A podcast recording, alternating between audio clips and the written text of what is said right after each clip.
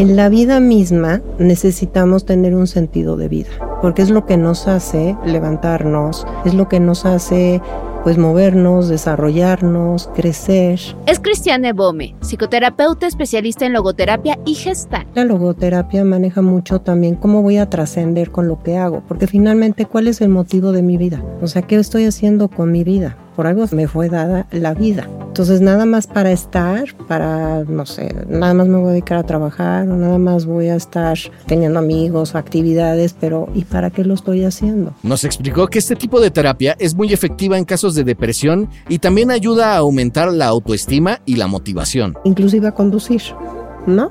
¿Por qué no? Esto que yo estoy haciendo, conduciendo, llevando pasajeros, con mi actitud, de qué manera podría yo tal vez ser una persona agradable o a lo mejor transmitirles algo que yo conozco, porque ¿para qué lo estaré haciendo? Pues tal vez para no solamente cubrir esas necesidades, sino a mí que me puede dejar como experiencia o a través de qué experiencias he tenido, que a lo mejor hasta puedo transmitírselos a las personas que van conmigo o tratar de siempre ser la mejor persona para ese pasajero.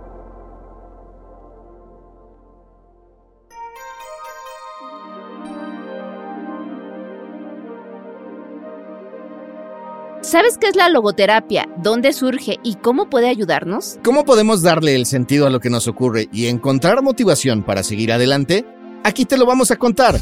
Yo soy Javier Bravo. Y yo, Ode del Pino. Bienvenidas y bienvenidos a Cabina Didi. En este episodio, donde iremos más allá del diván para visualizar nuestra misión en la vida. Y así encontrar la motivación para continuar ante cualquier prueba.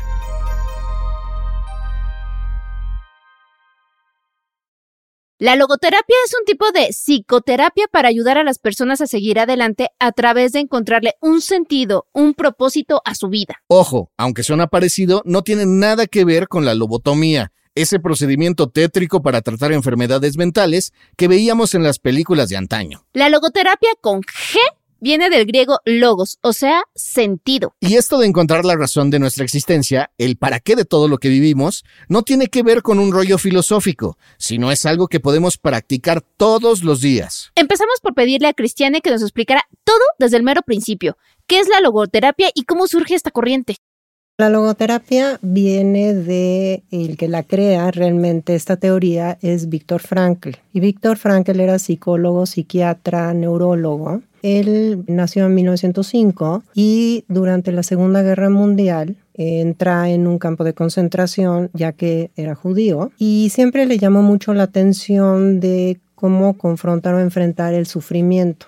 Pues se pueden imaginar Víctor Frankl en un campo de concentración, lo que pudo haber vivido y su experiencia. Lo tenía muy a la mano. No, lo tenía muy a la mano. Y de ahí surge su teoría que a pesar del sufrimiento se puede encontrar un sentido en la vida. Él lo aplica en sí mismo.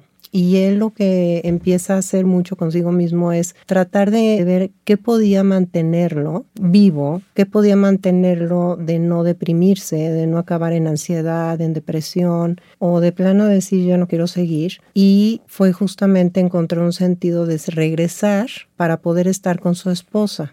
Mm. ¿Ok? Y eso fue lo que lo mantuvo. Y él utilizaba algo que se usa en la logoterapia, de imaginarse, usaba mucho la imaginación. Él se visualizaba con la esposa, se visualizaba otra vez en su casa, a lo mejor comía pues lo que no le daban, a lo mejor agua y pan si es que les daban, y eso él lo veía como un, pues a lo mejor un gran manjar. manjar que le estaban dando. Fíjate que ahí me recuerdas a esta película La vida en rosa. Exactamente en parte es como algo muy, muy similar, efectivamente. Ok, ok. Entonces, ¿es esa parte que engañas a tu cerebro o de qué se trata? No es que lo engañes, porque ahí posteriormente vamos a ir viendo cómo la logoterapia no es que engañes, sino es en la vida misma necesitamos tener un sentido de vida, porque es lo que nos hace levantarnos, es lo que nos hace pues movernos, desarrollarnos, crecer. Entonces tenemos que tener en sí un sentido de vida. Ok. Pero no es que engañes, sino utilizas obviamente tu mente, tu pensamiento, a lo mejor hasta tus emociones, para poder de alguna forma tratar de imaginarte que eso también te va a dar una sensación. También la imaginación te puede llevar a una sensación, a una emoción, que tal vez eso te va a ayudar, tal vez a salir como en su caso, de poder estar soportando lo que él vivió en un campo de concentración. Entonces es buscarle como el lado amable a lo peor que estás viviendo o algo por el estilo. Mira, desde su teoría es que todos tenemos una parte espiritual, que somos seres espirituales también. Entonces, desde nuestra espiritualidad hay una parte muy sana, muy sabia. Vamos a llamarle sabia. Tenemos una sabiduría interna. Y esa sabiduría interna es la que nos puede tal vez ayudar justamente desde esta espiritualidad, llamémosle sabiduría, de encontrar cómo poder sobrevivir o estar en un sufrimiento, a pesar del sufrimiento, poder salir adelante. Entonces, este tratamiento, esa terapia, obviamente lo utilizó posteriormente en pacientes que estaban deprimidos, con ansiedad, justamente, o que habían tenido pérdidas, justamente para poder encontrar un sentido, que eso los volviera a sacar y poder seguir viviendo. Y por ejemplo, aquí me entra la duda, entonces, ¿cómo sería buscarle sentido a la vida? Esa es la parte filosófica hacia él, pero uno que está al día, trabajando en estos ritmos, que pueden haber escépticos, o todo ese tipo de cosas que estamos llenos, ¿cómo encontrarle ese sentido, ese caminito? Es una muy buena pregunta, porque justamente es también una pregunta cuando se hace en consulta, cuesta muchísimo trabajo de que lo entiendan, como que es un sentido de vida, ¿no? O sea, es, sí, efectivamente, pues si yo todos los días me levanto, trabajo, a lo mejor pues tengo mis actividades, pero ¿para qué lo haces? O sea, es ir un poco más allá. ¿Para qué lo estoy haciendo? ¿Qué voy a obtener? buscar un objetivo, una meta. Es como ir buscando un objetivo y también la logoterapia maneja mucho también cómo voy a trascender con lo que hago, porque finalmente cuál es el motivo de mi vida, o sea, ¿qué estoy haciendo con mi vida? Por algo me fue dada la vida. Entonces, nada más para estar, para, no sé, nada más me voy a dedicar a trabajar o nada más voy a estar, no sé, teniendo amigos o actividades, pero ¿y para qué lo estoy haciendo? O sea, es hacer consciente esa pregunta. Hacer consciente esa pregunta, exactamente. Llevarla a la conciencia, ¿sí? O sea, no estar en este mundo nada más para estar flotando, digamos. Exactamente, sino ¿para qué estás? ¿No? O sea, por ejemplo, ustedes, bueno, lo que, a lo que se dedican, hay un para qué, ¿sí? A lo mejor para transmitirle a otras personas, porque quieren llevar la información, quieren que las personas este, conozcan. Hay un para qué lo hacen. ¿Y qué pasa si nosotros no tenemos sentido o sentidos? No tiene que ser nada más uno pueden ser varios, ¿no? Si no tenemos nuestros sentidos en la vida y un día, no sé, hay personas que, por ejemplo, su único sentido en la vida es trabajar, trabajar, trabajar, trabajar, pero llega el día que tal vez no le den trabajo o lo corran, se quede desempleado. ¿Y luego? Y luego. Y, ahí es, cuando entran, exacto, es cuando entran, ahí es cuando hay depresión, es cuando hay ansiedad, porque no hay un, ¿y ahora qué hago? Parece que es lo único que estaba haciendo en mi vida o cuando hay pérdidas de personas que fallecen, cuando hay pérdida de salud, cuando hay un sufrimiento de, no sé, personas que a lo mejor ya están en etapa final. A pesar de eso, un divorcio, exactamente, a pesar de ello, ¿cómo puedo encontrar un sentido? Pero entonces esta parte de la búsqueda del sentido, o así lo percibo, es que me tiene que pasar algo malo para que le tenga sentido a la vida. No te tiene que pasar algo malo, al contrario, o sea, no tiene que ser siempre desde el sufrimiento. Se utiliza justo para estar cuando hay una persona que tiene algún sufrimiento. Es en donde realmente se utiliza. Sin embargo, aunque tu vida está bien, el hacerse la pregunta y cuál es el sentido de mi vida. Okay. Pero, a ver, entonces esa respuesta está como que más complicada porque dices, en mi sentido de la vida no puede ser, no estamos hablando de cosas materiales, sino es que tú transmitas algo a alguien, un conocimiento. A lo mejor que, que des algún, sí, como un servicio, que puedas transmitir a otros, que tú puedas llegar a una satisfacción propia, que trasciendas tú, no sé, como un trascender, sí, lo que, entendiéndolo un poquito en una parte como también pues sí, espiritual, que es en lo que él se basaba también mucho. Claro, En claro, la trascendencia. Entonces, esto a grandes rasgos podría significar que cada cosa que vivimos, buena o mala, tiene un porqué, ¿no? ¿O significado? O un significado que tenemos que encontrar, digamos, en esta misión o algo por el estilo. Ok, ahorita me encantó porque justo me diste un otro elemento. el por qué. Fíjate, nosotros nos preguntamos ante muchas situaciones, ¿qué pasó? ¿Por qué me sucedió? ¿Por qué no me salió? Y en logoterapia es un ¿para qué? Mm, No es un por qué, porque un por qué es más un reclamo, podría sonar un reclamo. ¿Por qué me pasó? ¿Por qué? No se vale, no es justo, pero ¿por qué a mí? Y si tú lo pones el para qué, le empiezas a encontrar un sentido. Tal vez un para qué me pasó, pues tal vez porque tenía yo que aprender, porque es una experiencia que tenía yo que pasar. Tal vez es para darme cuenta de las habilidades que sí tengo. Tal vez pues sí ha sido duro, ha sido difícil, sin embargo pude salir. para corregir un camino. Exactamente. De hecho, ahorita que dices el por qué y para qué, creo que nunca pensamos para qué. ¿no? Generalmente es un por qué y no un ¿Por qué a mí? para qué. Ajá, ¿por qué a mí y no para qué? Y no, o sea, para qué. pero aparte es ¿por qué a mí y no a él?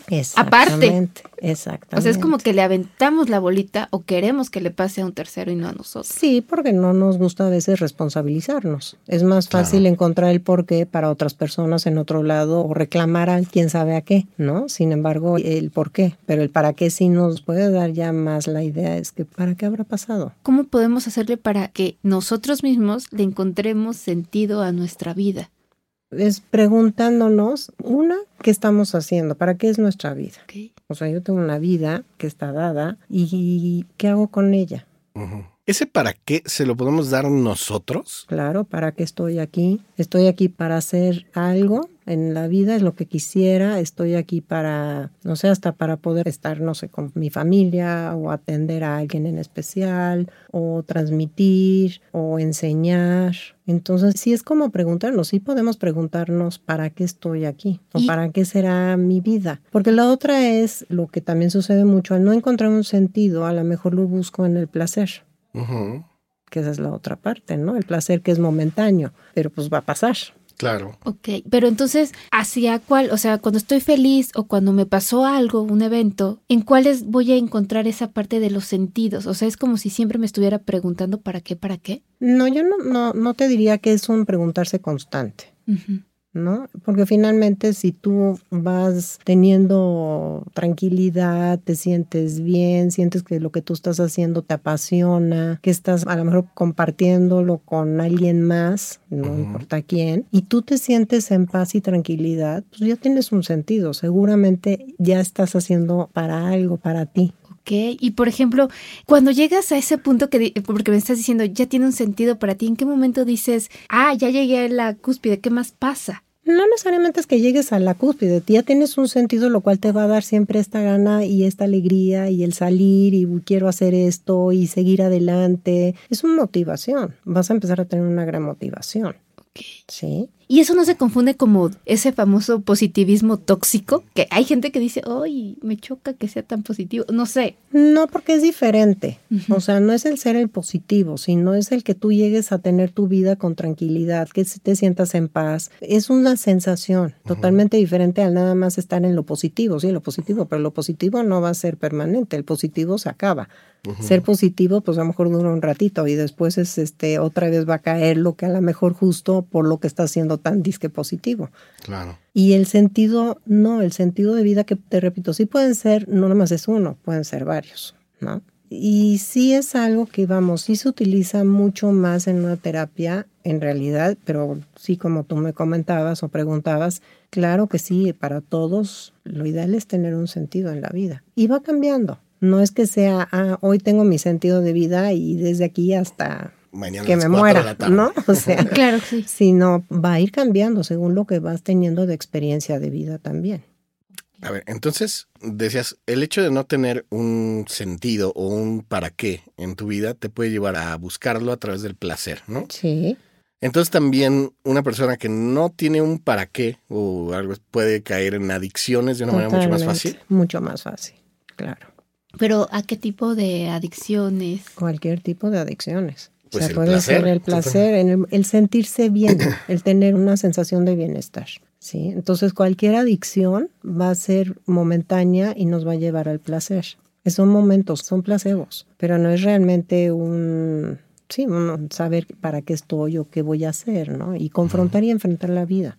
Entonces sí nos vamos muy fácilmente a las adicciones. Y esto nos puede, no sé, ayudar a tener un sentido de las cosas. ¿Es una manera de poder afrontar cualquier situación? Sí, sí, aunque esté difícil, aunque haya una situación hasta de una enfermedad o las depresiones, ¿no? ¿Cuántas personas entran en depresión y de verdad la depresión pues, te llevan, ya no tengo ganas de nada, sí, ya no me quiero ni levantar, ya cuando son depresiones ya profundas. Y a esas personas les ayuda muchísimo el poder trabajar con ellas para encontrar ese sentido. ¿Para qué me voy a volver a levantar? Y seguro lo encontramos, ¿no? Ya sea para, no sé, tengo una hija, un hijo, no sé, tengo una nieta o tengo ganas de estudiar pero nunca lo pude hacer. Quisiera a lo mejor este, ahora tocar música, no sé, pero es volver a encontrar lo que sea, lo que le acomode a la persona que pudiera ayudarle para volver a tener un para qué vivir. La logoterapia ayuda cuando sentimos ese hueco terrible en la panza, cuando no sabemos ni para dónde vamos ni le encontramos chiste a lo que hacemos, lo que Frankl llamaba vacío existencial. Lo interesante es que a diferencia de otros métodos de terapia psicológica, no solo se analiza el pasado del paciente, sino también su visión a futuro. Esto no quiere decir que viajemos en el tiempo, sino que a través del análisis de lo que nos va ocurriendo en la vida, sobre todo esos eventos que nos duelen. Se puede aprender y generar nuevas metas, nuevas motivaciones, vaya, darle sentido a nuestro día a día. O sentidos, los que sean necesarios. Cristiane nos explicó cómo podemos trasladar todo esto a nuestra vida diaria, incluso cuando vamos manejando. Podemos también descubrir habilidades para ayudar a los demás, trascender y saber al mismo tiempo que este aprendizaje no solo viene de experiencias trágicas, sino también de los triunfos.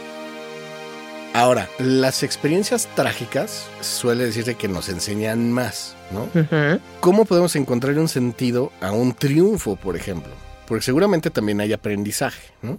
Totalmente. Pero un aprendizaje, digamos, sin desbarrancarnos, o sea, sin decir, ya soy lo máximo. Y o subirte, a, o subirte a tu tabique, ¿no? Sí, yo, eh, por ejemplo, en la junta de producción yo les ponía el ejemplo de los boxeadores, ¿no? Que ya son campeones del mundo, ya no hay nadie mejor que ellos, y entonces le entran al alcohol y le entran porque ya, ¿no?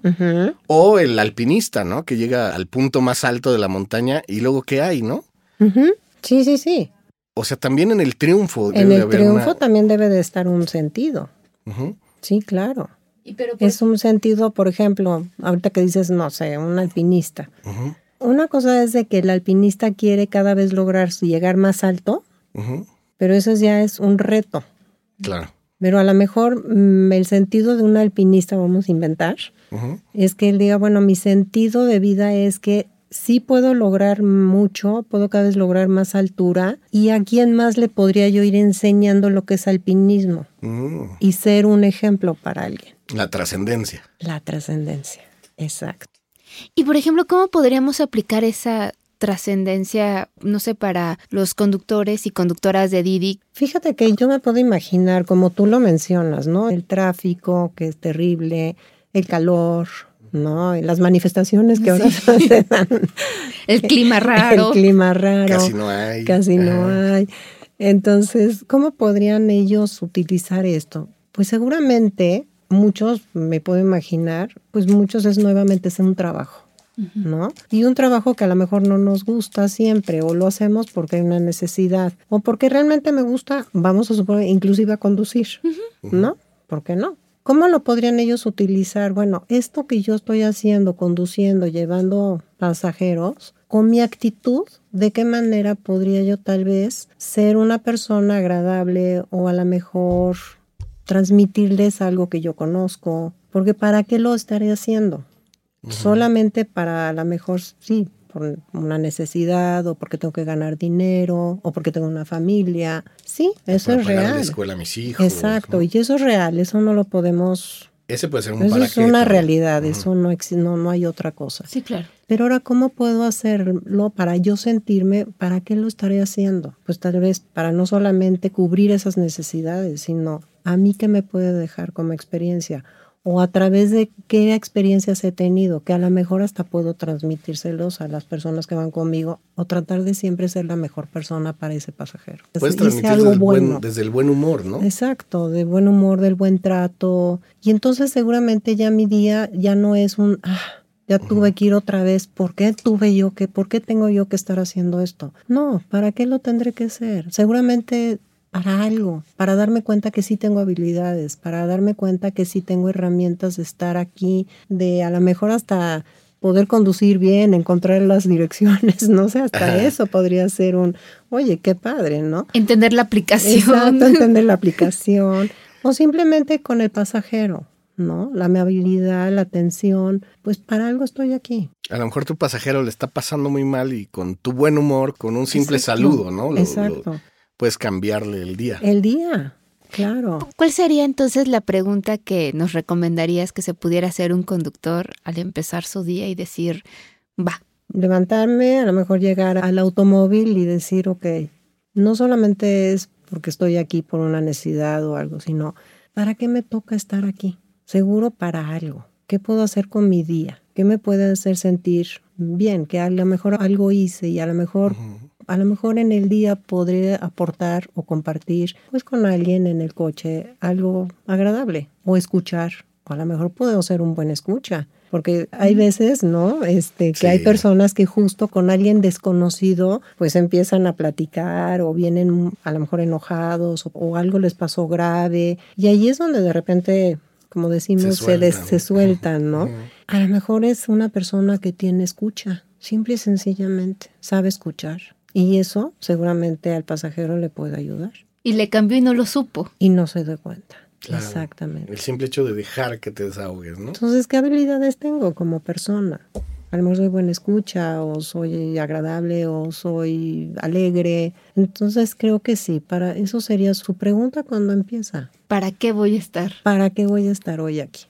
¿Cómo? O sea, todo esto me va llevando como a un ¿para qué estoy aquí? Al final como que hay una idea de, pues, para ser feliz, ¿no? Pero ¿cómo puedo medir la felicidad? ¿Se puede medir? Mira, la felicidad en realidad es un estado. No, no es un, ah, hoy soy feliz o voy a alcanzar. Tenemos hoy en día existe mucho esta parte de cómo llegar a ser feliz y es lo único, lo más importante es que tenemos que ser felices.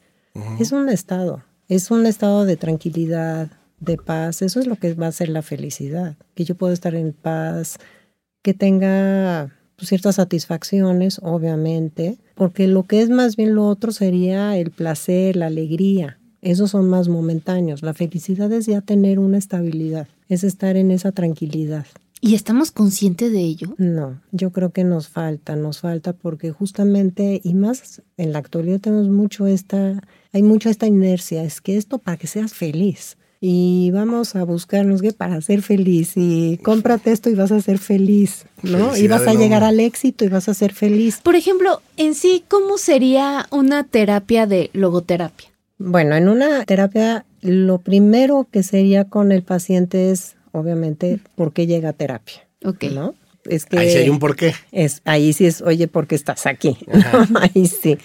Y entonces sería con preguntar, bueno, generalmente de verdad vienen a terapia y sobre todo cuando se trata de logoterapia porque están en una depresión o porque están con mucha ansiedad y porque no se sienten ya cómodos con su vida.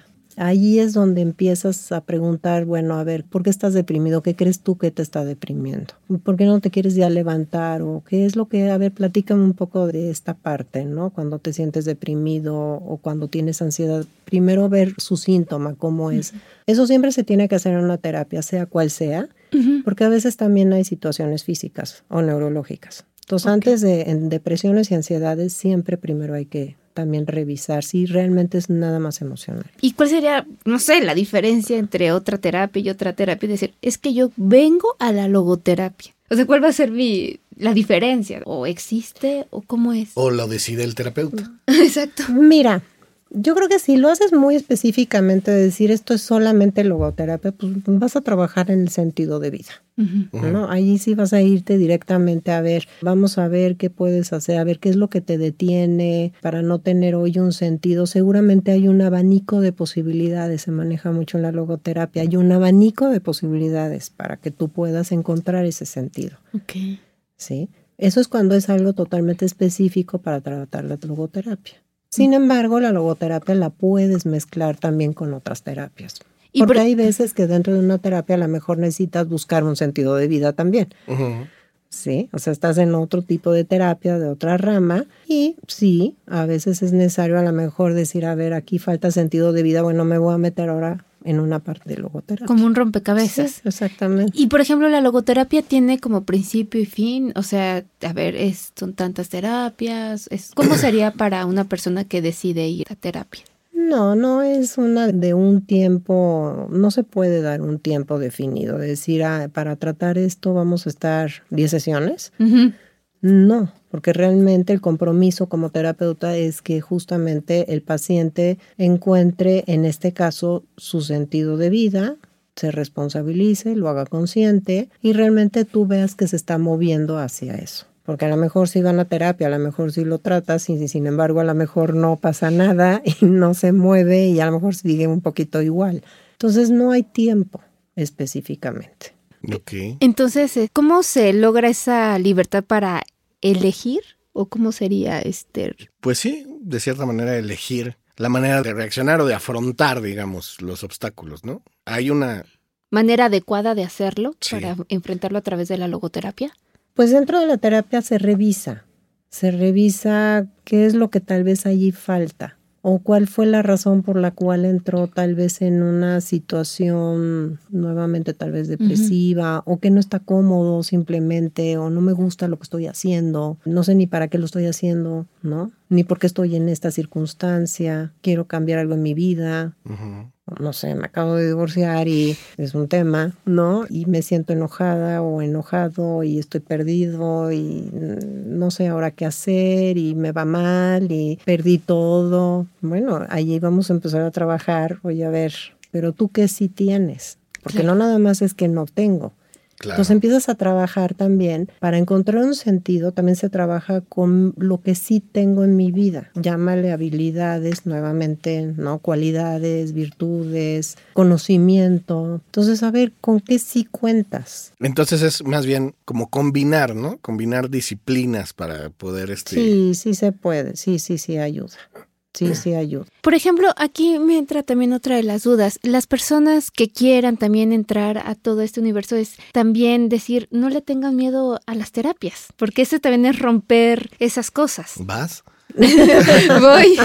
Sí, sí, sí. Es- exacto, sí, porque digo, hablamos de muchas corrientes, no es de que sean buenas o malas, sino simplemente es cuál me acomoda a mí o cómo funciona y por qué ir. Exacto, claro, ahí un buen punto también, ¿eh? Mira, sí la terapia amenaza. ¿Cómo que amenaza? Sí. ¿Por qué amenaza? Es- son, son paradigmas, o sea, son todavía estas ideas de que voy a terapia porque estoy mal. ¿no? Emocionalmente, porque no puedo con algo. No necesariamente. Creo que a todos, todos, nos haría muy bien tener una terapia en nuestra vida. Claro. Porque bueno, venimos cargando una historia, creencias, educación, emociones, que a veces no sabemos ni cómo son, ni cómo las expreso, ni dónde las pongo. Y a lo mejor eso nos hace actuar en la vida con cargas, con la mochilita que viene con piedritas, y que a lo mejor ni nos toca, porque de veras generalmente traemos cargando piedritas que nos ponemos y nos pusieron. Y por ejemplo, para los conductores y conductoras, esta parte de decir, es que, a ver, soy padre de familia, madre de familia, o tengo muchas cosas, ¿cómo voy a estar yendo a terapia? O sea, es también romper esa parte. Es que es romper con esa parte, sí, y darnos cuenta que va a ser un beneficio para nosotros. Hacemos todo para los demás. Llevamos o mandamos a arreglar todo lo que está alrededor de nosotros. Claro. ¿Y nosotros dónde quedamos? Es darnos a nosotros, es como voltear a vernos para ver quién soy, qué quiero, qué necesito en mi vida, ¿Hacia dónde voy? ¿Cuál es el sentido de mi vida? Tocando otra vez este tema. Para eso son las terapias. Entenderme, conocerme. A veces no nos conocemos, conocemos muy bien el de enfrente. Ah, claro, de pe a pa, ¿no? Ah, no. Y aparte del de enfrente, hasta le encontramos las cosas que a lo mejor yo las tengo. Claro. Sí. Sí, por eso dicen, ¿no? Te Sí, reflejas. ¿no? Claro, te reflejas. O sea, es eso ¿no? de lo que te checa. cho- Ah, no, ándale. Es la famosa frase lo que me choca, me checa. Exacto. eh, odiosa, pero es que es cierto. Sí, y simplemente eso, ¿no? Lo que me choca, me checa, pues ese podría ser un muy buen elemento de decir, a ver, espérate, ¿por qué me choca? Entonces, ¿qué pasa conmigo? ¿Por qué desde dónde? ¿No? Y es algo que me da mucho coraje, o me enoja mucho. Entonces, por ejemplo, los conductores, ¿no? Que tienen todo lo que tú preguntabas. Tienen pues, su trabajo, familia, actividades y como, ¿para qué todavía además voy a ir a terapia? Pues sí, porque tal vez hay ahí situaciones que no tienen resueltas o que a lo mejor traen las emociones. Nosotros todos tenemos, nuestras emociones ahí están, no las podemos ni negar, ni no existen o las controlo. Me enojo porque me enojo, lo siento, mi tristeza la siento, mi alegría la siento, el amor lo siento, pero hay muchísima gente no expresa o no sabe ni cómo expresar ni identificar. Ni ponerle nombre al sentimiento. Exactamente. Bueno, yo creo que lo más importante es de verdad, para mí sí siempre sugiero que si pueden darse una oportunidad de trabajar en sí mismo, de verdad nos podemos descubrir de una forma maravillosa De lo que somos, quién somos y para qué estamos aquí. Ok. ¿no? ¿Para qué es la pregunta del día? Esa es la pregunta del día. Muy bien. ¿En dónde te pueden encontrar? Miren, les doy mi número de celular, que es mi WhatsApp, el 55 36 55 13 97. Perfecto. Ahí Excelente. por medio de un mensaje, con mucho gusto estoy a sus órdenes. Pues muchísimas gracias. Al contrario, les agradezco a ustedes muchísimo Gracias. la oportunidad.